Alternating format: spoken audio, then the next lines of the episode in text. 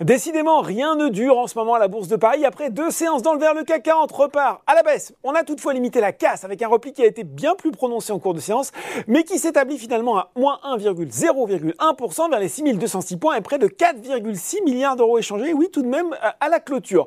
Aux États-Unis, après une nouvelle chute, là aussi hier, c'est une situation contrastée aujourd'hui sur fond euh, de prix à la production en ligne avec les attentes, mais d'inscription hebdomadaire au chômage plus forte que prévu. Le Dow Jones, bah, lui, continue à piquer du nez à 17h45 moins 0,47% vers les 31 695 points, mais un Nasdaq qui a envie de rebondir, plus 0,49% vers les 11 412 points. Allez, on va tout de suite voir les meilleures progressions de la journée à Paris. Après une séance assez dingue hier hein, pour Alstom, eh bien, le groupe remonte aujourd'hui grâce notamment à Odo qui maintient euh, sa note à surperformance sur le titre avec un objectif de cours inchangé de 33 euros. Le bureau d'analyse qui indique que les résultats de l'exercice fiscal 2021-2022 euh, confirment la trajectoire financière et éloignent le risque d'augmentation de capital. En nette aussi. ST Micro, dans le cadre de son Investor Day, le spécialiste des semi-conducteurs, a indiqué viser un chiffre d'affaires supérieur à 20 milliards de dollars pour 2025-2027, avec une marge brute de l'ordre de 50%.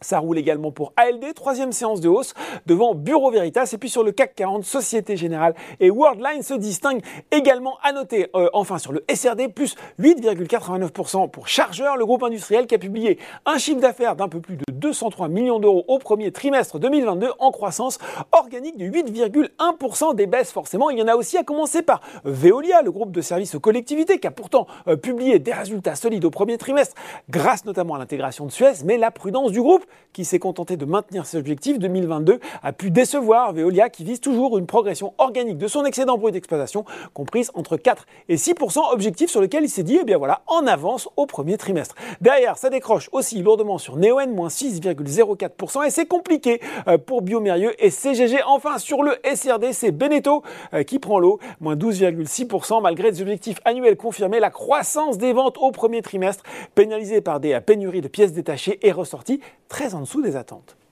Voilà, c'est tout pour ce soir. Maintenant, n'oubliez pas, tout le reste de l'actu éco et finance est sur Boursorama.